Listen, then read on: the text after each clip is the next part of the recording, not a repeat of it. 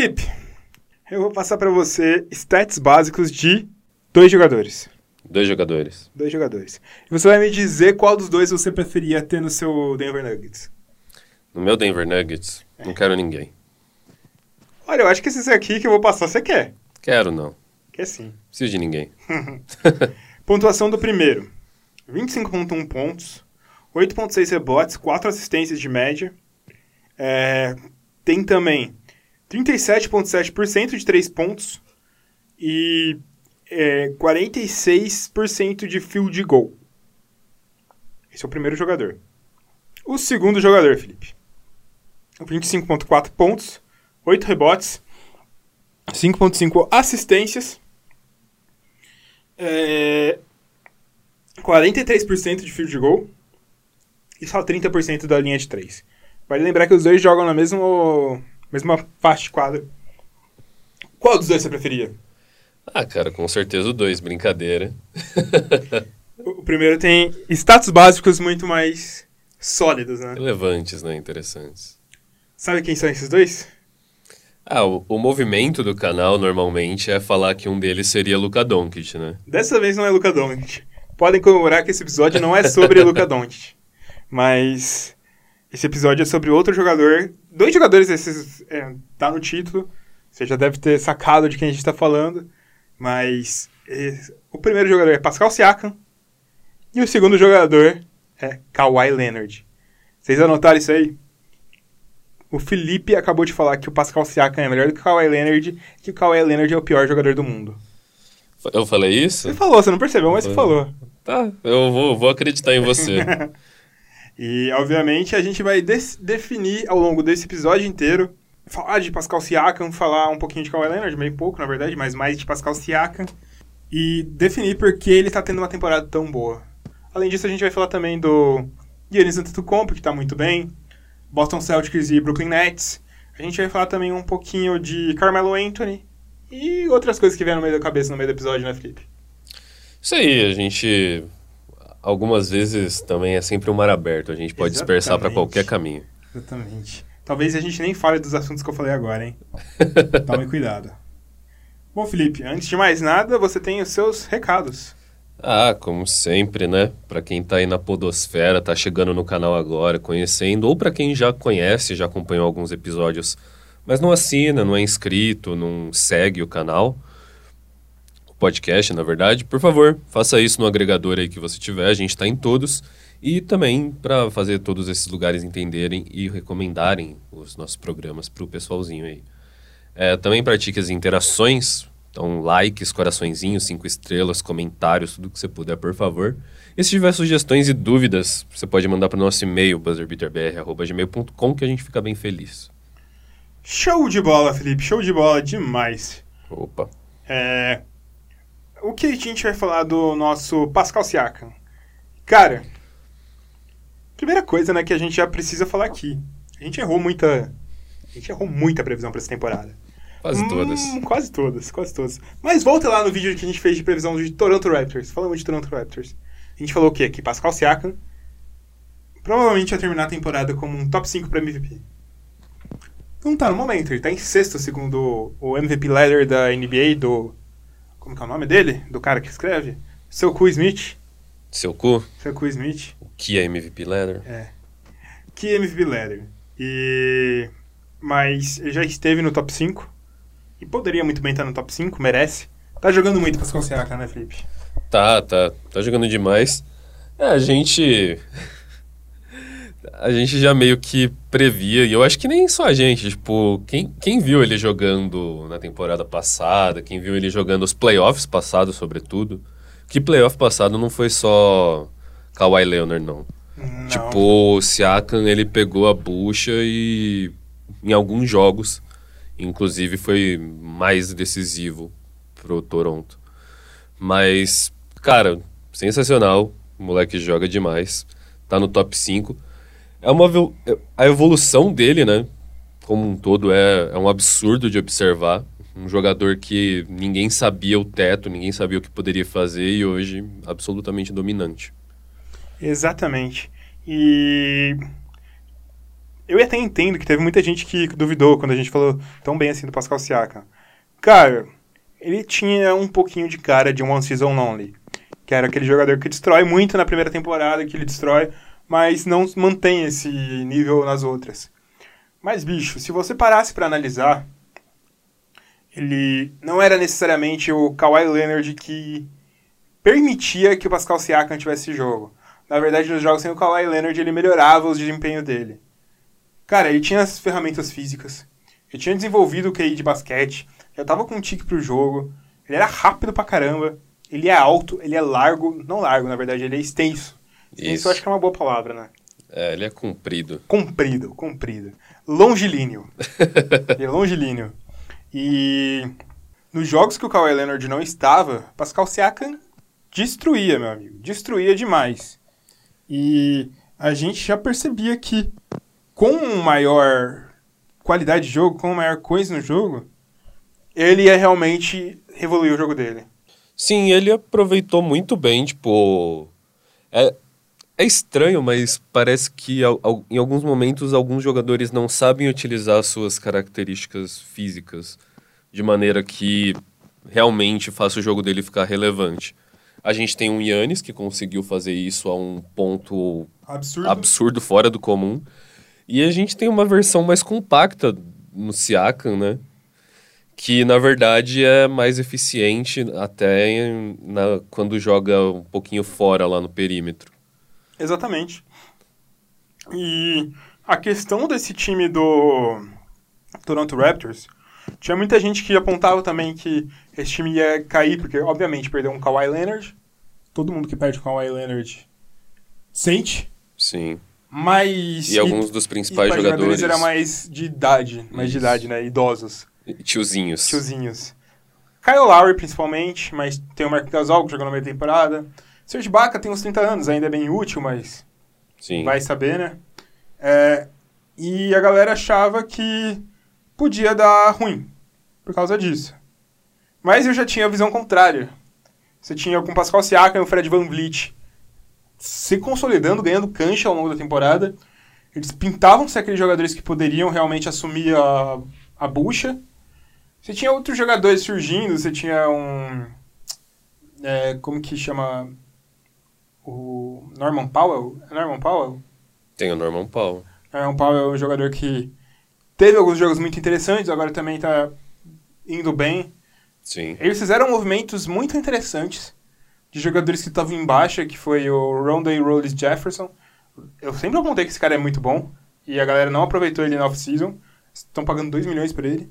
Tinha o Stanley Johnson que você podia pensar que ele podia vingar de vez, mas ainda não deu certo. Mas, porra, nos dois acertou um, né? Sim, não, e aí for, foram boas contratações, já tinha o próprio aparato interno lá, tipo, Sim. é um time que aproveita muito bem a sua própria D-League, né? Seu Sim. time de D-League. É, tem, tem um menino lá que chegou, o Shea Brissett lá, que eu acho que, quem sabe, pode virar alguma coisinha no futuro. Tipo, é um time muito bem estruturado, muito bem montadinho, né, cara? Uhum. E eles usam um conceito diferente na liga, né, de desenvolvimento dos seus jogadores. E é interessante isso, interessante demais, porque o time da G-League deles, a maioria desses jogadores principais, novos, Pascal Siakam, Kyle Lowry, a gente tem um Odiano Nobi que tá jogando muito bem. Nossa, ele começou. Muito bem. A parte defensiva dele dessa temporada, velho, é que não, isso não se traduz tanto nos, nas estatísticas básicas, né? Sim. Tipo, ele tá com 1.1 roubo de bola e 0.9 tocos. Mas você vê ele, a, a defesa dele nessa é temporada, velho. É absurda, véio. bicho. Tanto que, se você lembrar, na primeira temporada dele, no jogo do Toronto contra o Cleveland, ele era titular naquela primeira temporada por necessidade. E ele foi o cara que foi encarregado de marcar o LeBron boa parte do jogo. É. Tudo bem que não deu certo, né? Mas. Mesmo assim, né? As, e engraçado, você pega as estatísticas dele nesse momento. Não são muito distantes das estatísticas do Kawhi Leonard com a idade dele. Porque, realmente, para mim, o jogo dos dois é muito parecido, Felipe. Muito parecido. Que o Odino Nobi hoje tem o quê? 22. 22. Vou falar as estatísticas. Hoje a gente está estatístico. Olha só. É, o Odino Nobi tá com 11.3 pontos, um ponto, um roubo de bola, nove tocos.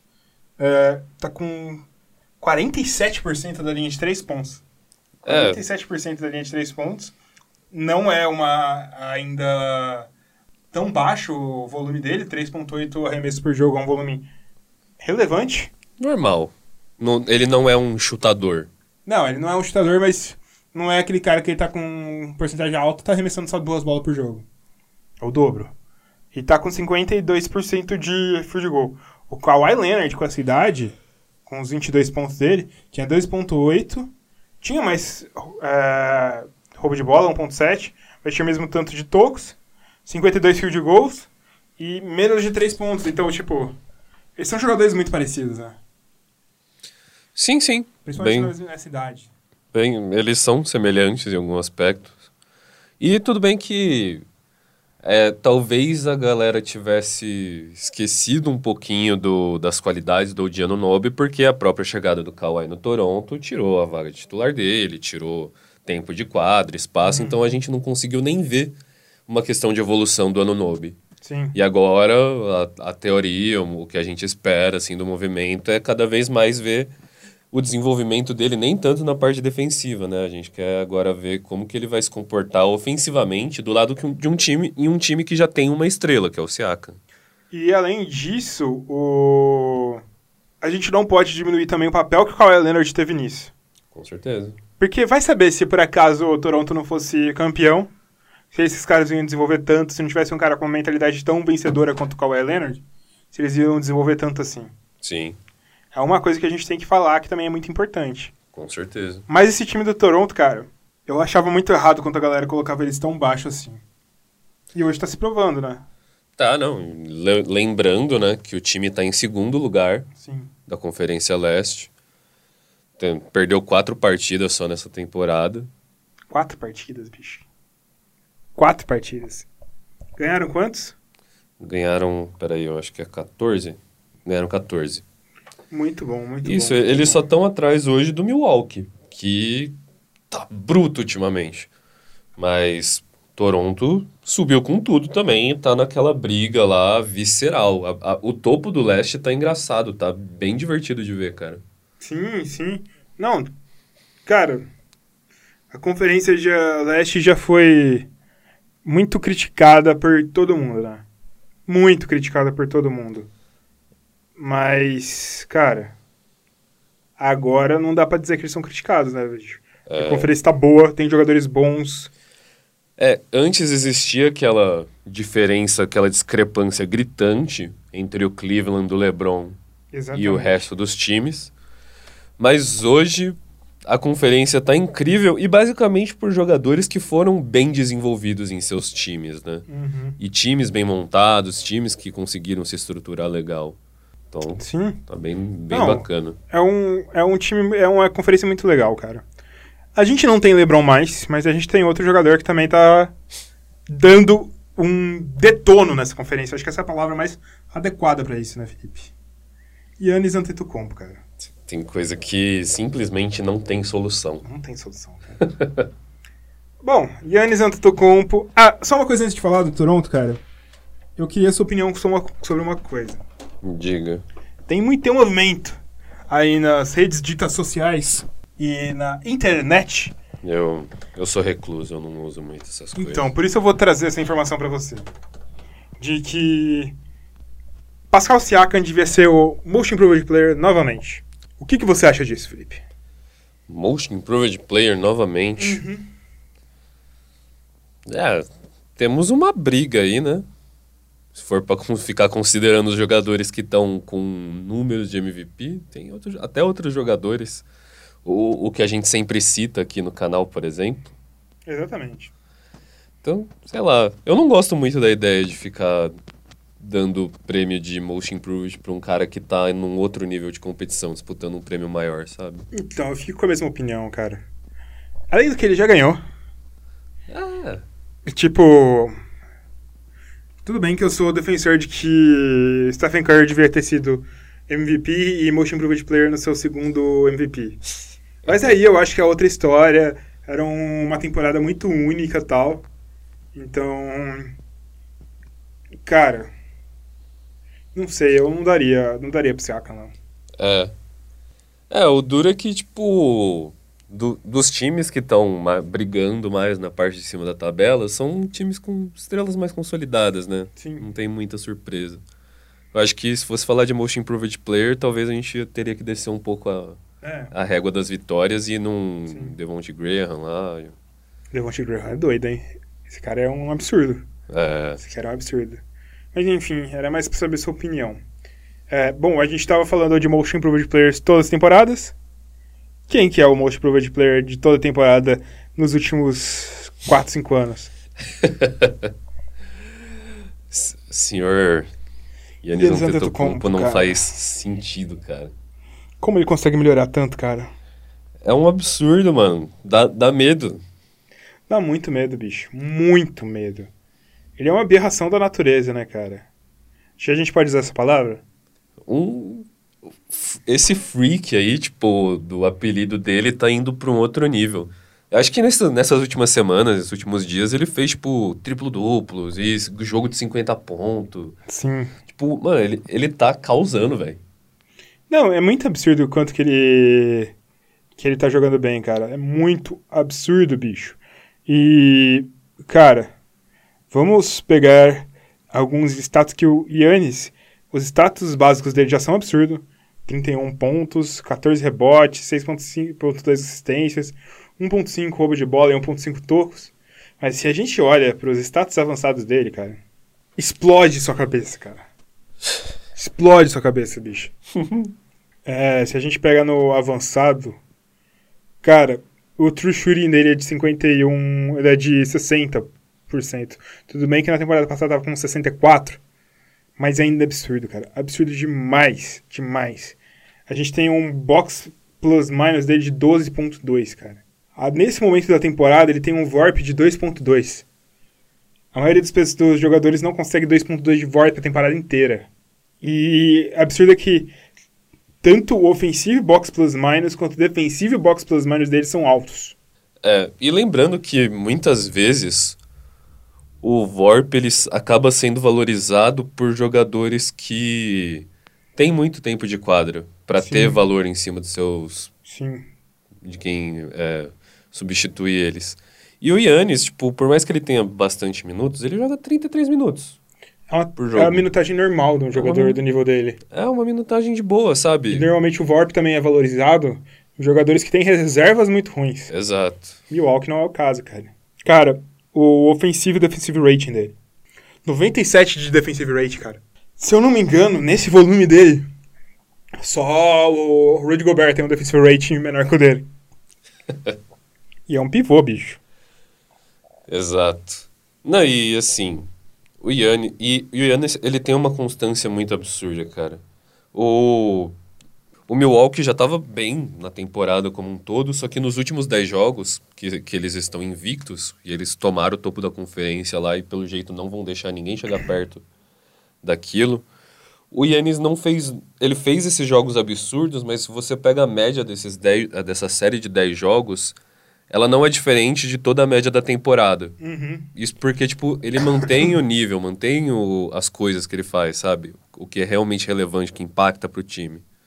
Cara, é muito absurdo quanto ele tem jogado, cara. Sim, Eu tô, tô embasbacado com isso.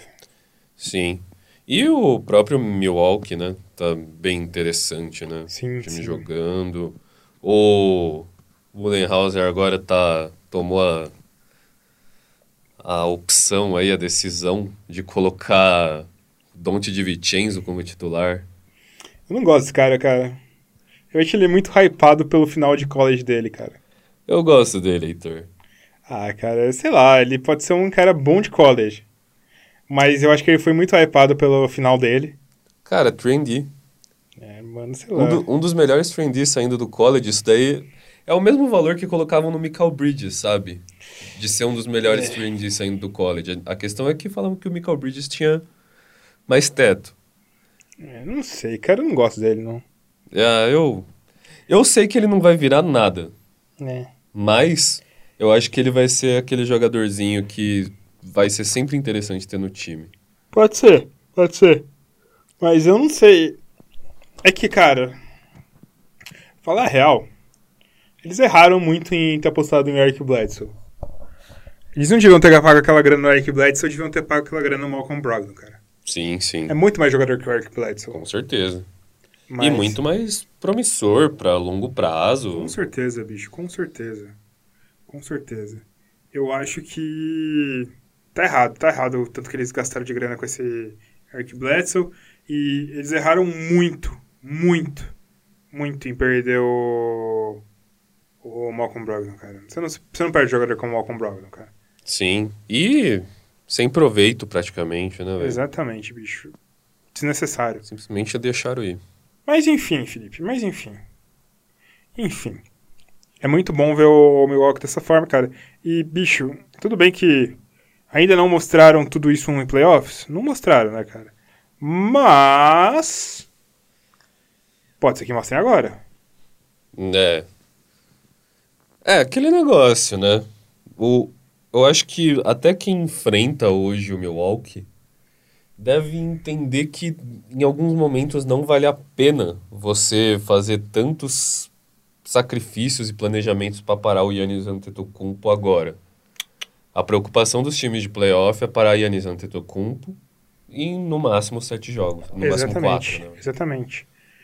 E uma coisa do Milwaukee que tem diferença para os outros times é que eles não precisam fazer load management. Então a temporada deles regular vai ser melhor do que a dos outros. Sim, Porque, cara, Clippers tá poupando o Kawhi, tá poupando o Paul George uma boa parte. O Lakers em algum momento vai chegar, vai poupar LeBron. É normal isso acontecer. sim. Mas é, o, o Milwaukee não precisa disso. Porque o Yannis é uma máquina, bicho. É uma máquina. Uma máquina. É doido demais o tanto que ele tá jogando, cara. É bem assustador. Imagina, você simplesmente tá de boa lá, olhando pro céu, no, no garrafão lá.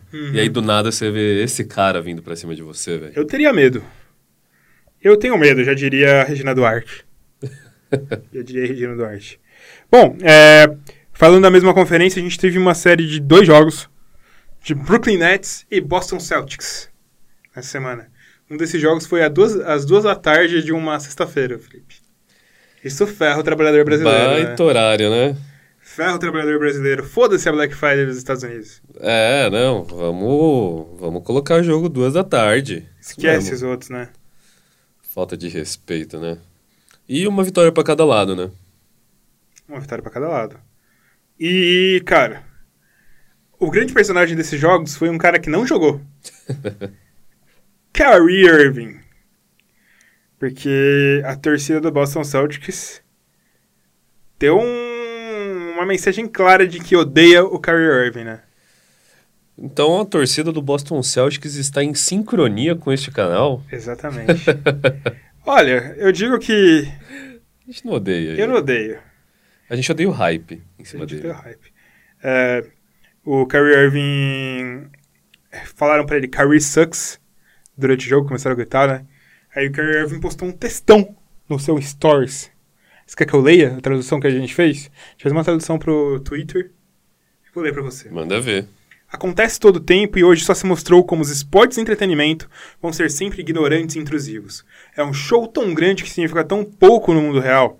A maioria das pessoas o vivem porque, na verdade, coisas que importam estão acontecendo com eles.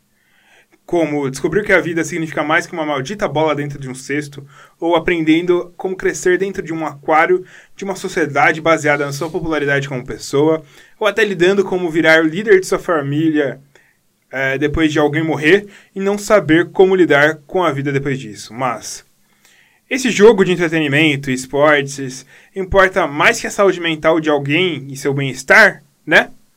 Ou as coisas que a vida rea- da vida real que acontecem com pessoas todos os dias, mas eles ainda têm de performar para a NBA e seus fãs, certo?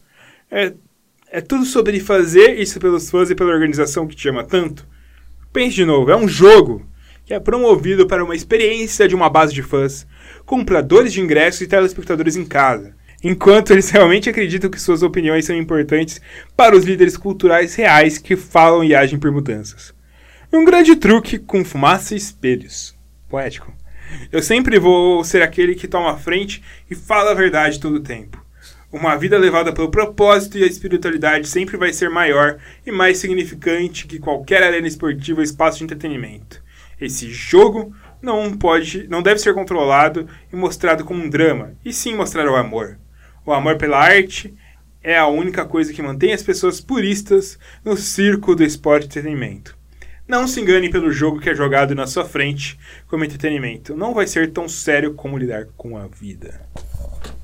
Galvão, Sentiu, sentiu. sentiu.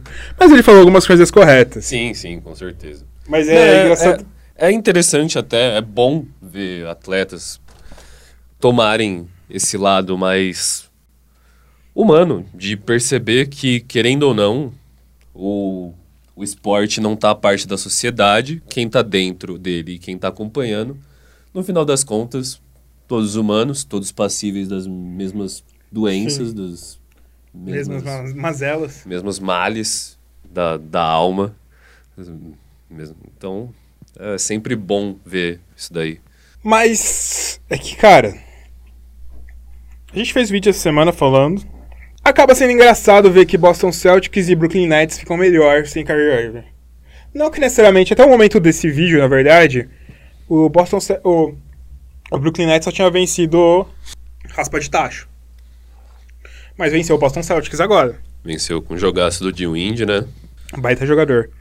Então, cara, será que esse jogo egoísta do. Não é egoísta, mas. Esse jogo tão centrado no Kyrie Irving, esse jogo de isolation do Kyrie Irving, resolve hoje em dia, cara? Acho que não, cara. Principalmente em times como o Boston Celtics e o Brooklyn Nets. E na verdade, eu acho que por mais que esse jogo valorize os números absolutos do Kyrie Irving, a gente via um Kyrie Irving muito mais valioso na liga e por função quando ele não era a estrela, quando ele era o segundo jogador do lado do LeBron. Exatamente. Que eu acho que é o que vai acontecer no Brooklyn Nets quando ele virar o segundo jogador ao lado do Kevin Durant. Isso, Mas. Então, bicho, sei lá. Eu acho que esse jogo funciona em alguns lugares. A gente vê o Houston Rockets funcionando perfeitamente em jogar a bola pra mão do Harden e ele fazer tudo. Mas, primeiro, Kyrie Irving não é um James Harden, nem perto disso. E as culturas do Boston Celtics e do Brooklyn Nets antes da chegada do Kyrie Irving era de um jogo muito mais coletivo, que todo mundo se fazia tudo. isso. Olha, na verdade, a NBA como um todo tem muito a isolation. Até nos times que jogam com esquemas coletivos, a- o, o desenho sempre acaba caindo na mão do principal jogador e chega em algum momento que, tipo, se o desenho da jogada não, não, deu necessariamente certo, como é a maioria das vezes, acaba sendo um jogador num, num X1 ou um X2 e é o normal. A questão é que normalmente, por mais que existam essas características, tem a parte coletiva que acontece, tem a movimentação sem a bola, tem os outros jogadores, tem, tem os screens que vêm. Agora, quando a gente olha pro Kyrie Irving jogando, Ele é muito ainda na NBA dos anos 90. né? ele joga um jogo de Rucker Park mesmo, sabe? De, Ele é muito bom de individualmente. blacktop. Ele é um dos melhores armadores individualmente da liga. Sim, mano, eu acho que assim, não tem ninguém na liga que saiba fazer bandeja com ele. E os handles dele são os melhores da liga. Isso, é, e um acaba indo, entrando no outro. Que você vê o, que o, o que ele faz de bandeja é puro handle, né? Girar a bola do jeito certo. Eu ainda no- prefiro o Curry fazendo bandeja, mas Eu acho o Kyrie Irving é bem melhor que, que, o tipo, Curry. eu acho o, o Kyrie Irving mais como que eu posso falar? Plástico, Eu acho, que mas tem, eu acho que o Curry é mais efetivo. eu acho que o Kyrie Irving ele tem mais recurso pra fazer uma bandeja. É, mas eu acho que o Curry acaba sendo mais efetivo no geral. Ah, sim. É que o Curry, ele não, ele não faz mais tanta bandeja, né? Você vê muito dele saindo de floater, essas É. coisas. É, não, eu digo, tipo. Não necessariamente. É que o floater não deixa de ser uma espécie de bandeja em certos momentos, mas. Aí é, é outra questão. Eu digo mais dessas bolas de infiltração partindo pra cesta. É, então é que eu vejo mais do Kyrie Irving, que ele usa a tabela inteira pra fazer jo- É. as jogadas dele, Sim, sabe? Sim. Não, eu, eu concordo disso. Eu só acho o Curry mais efetivo, mas não é o caso também agora. É, Só que tudo bem que a NBA tem muito isolation hoje em dia, ainda. Mas os times que vão melhor, na maioria das vezes, não usam e abusam do isolation 100%. ou quando tem algo voltado, centrado em um jogador, tem toda uma estrutura diferente em volta, sabe? E normalmente esses jogadores são melhores do que o Kyrie Irving. Kyrie Irving. Com certeza.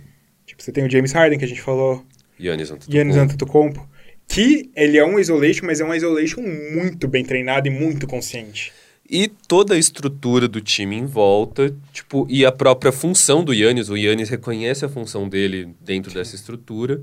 Então você tem um jogo coletivo ainda que ele vai ser sempre o satélite lá. E a diferença do isolation do Kyrie Irving é que, tipo, o isolation desses outros jogadores baseados na isolation, normalmente esses caras, eles não vão ficar 20 segundos dos 24 segundos com a bola na mão.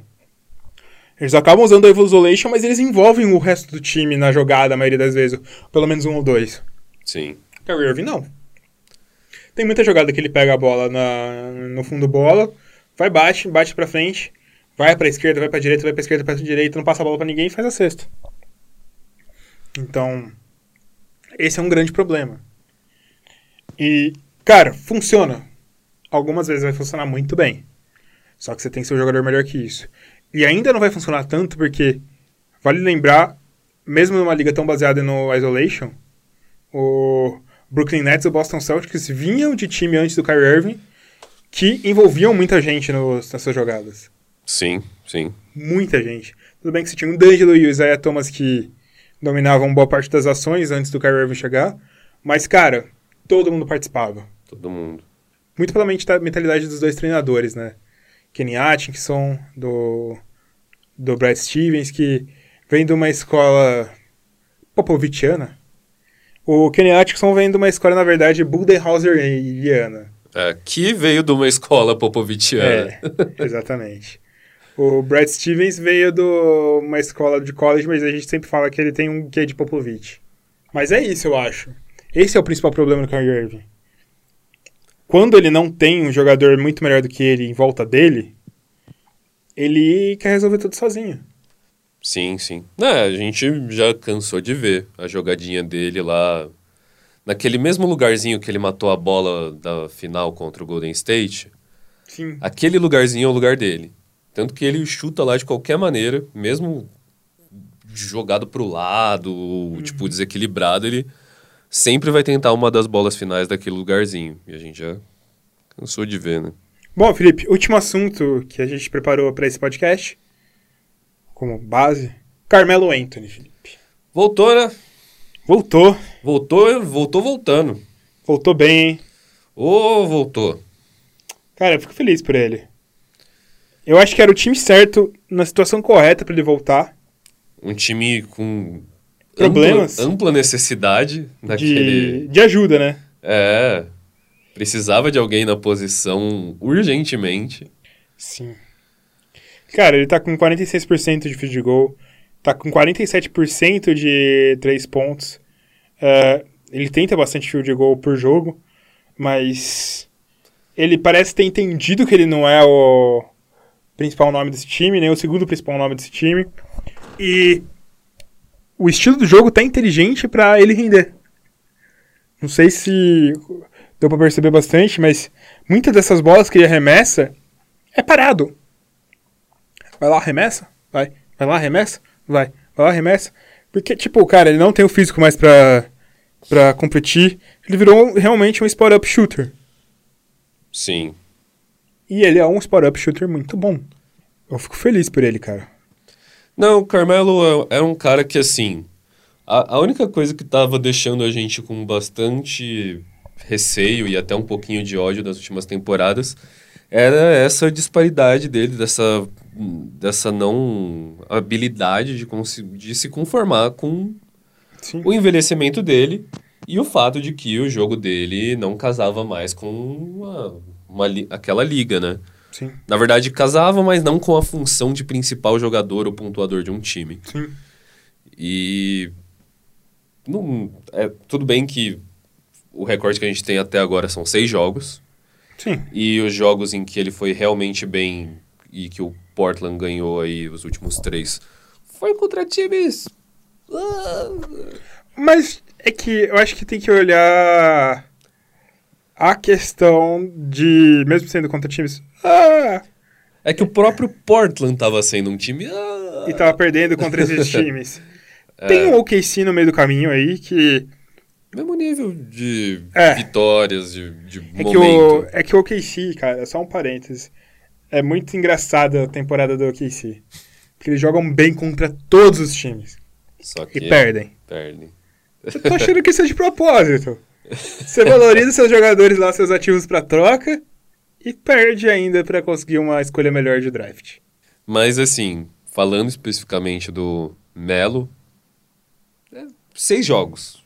Seis jogos bons. Seis jogos bons, mas ainda seis jogos e acho que vai ter que ver até como é que vai ser o restante da temporada do Portland. É. Mas, o- inclusive, esses últimos três, ele foi bem importante para as vitórias do time. E, na verdade, até é bom você começar vencendo e começar jogando mais com esses times de nível mais baixo. Sim. Porque a partir do momento que o time, um time como o Portland, que pode realmente melhorar na temporada e brigar por mando de quadro, Sim. é, na hora que for enfrentar os cabeção mesmo, os cara difícil, pelo menos ter a atração de o, o seu jogador titular que acabou de entrar, pelo menos já tá acostumado com o time, venceu algumas partidas, o time tá no momento, ele tá no momento bom. É que também, tipo, a gente falou, tudo bem que foi contra os times. É. Mas eles tinham perdido pro Spurs, que não tava bem. Tinha perdido pro Warriors. Eles perderam pro Sacramento, Kings também. Então, pro New Orleans Pelicans. Então, tudo bem que foram contra times. É. Mas esses times eles estavam perdendo também. É, mas a derrota pro New Orleans Pelicans, a derrota pro Milwaukee aqui, a derrota pro Cleveland, é, foram derrotas em que o Carmelo já Ah, não, tava. sim. Mas é que, tipo. É que antes já tá, é óbvio, antes tava lamentável. Sim, né, mas é o que eu quero dizer é que, tipo. é, Eles passaram a vencer jogos que eles estavam perdendo. Talvez. É, sei lá, será que já não venceriam mesmo sem o Melo? Tipo, Vamos fingir que não. Vamos fingir que não. De times de nível similar estavam perdendo. mas é óbvio que é, é que pra mim seis jogos, tipo, você tem que ficar ainda com o pezinho no chão. É pouco, é pouco. Mas realmente foram seis jogos interessantes de um jeito que a gente quer realmente ver o Melo na liga, sabe? Sim. Porque mesmo com 35 anos a gente sabe que, tipo. Tem tá- lenha, tem, tem, lenha. Tem cara. lenha. Tem lenha, cara. Bom, tem mais alguma coisa que eu gostaria de ressaltar, Felipe? Ah, sei lá, se o pessoal quiser mandar um dinheirinho pra mim, eu gostaria. Promoção Black Friday, Promoção assinatura Black Friday. Buzzer Beater. Assinatura Buzzer Beater. Por 70% de desconto no valor anual da assinatura. De zero para zero. Isso. Promoção, hein? Promoção. Promoção. É, gostou da Black Friday, Felipe? Você, você conseguiu manter os seus intuitos anticapitalistas? Eu não gastei um centavo. Quer dizer, eu tô considerando ontem. In- Infelizmente hoje eu já gastei. No dia da Black Friday você não gastou um centavo. eu não gastei um centavo. As promoções continuam até um tempo, mas. Mas o que eu comprei não foi nem promoção de Black Friday. Foi duas camisas. Eu precisava. Bom, é isso, né, Felipe? É isso aí, galera. Não, não gastem seu dinheiro à toa. Por impulsividade. Só se quiserem. É verdade, dinheiro de vocês que se foda. Dinheiro é ganho pra gastar. Será? A gente vive tão pouco aqui, Felipe. Ah, mas tem que pensar nos pimpolhos. É, enquanto se você tem filhos, pense um pouco mais. Mas se você não tem filhos, aproveita, porque algum dia você pode ter filhos. Olha, tá rogando praga na galera, Heitor. Exatamente. Podem ter filhos não desejados, eu não tenho. É isso, né, Felipe? É isso aí. É isso aí. Falou, galera. É nóis. Tamo junto. Valeu. Manda e-mail pra buzzerbeaterbr.gmail.com. Falou.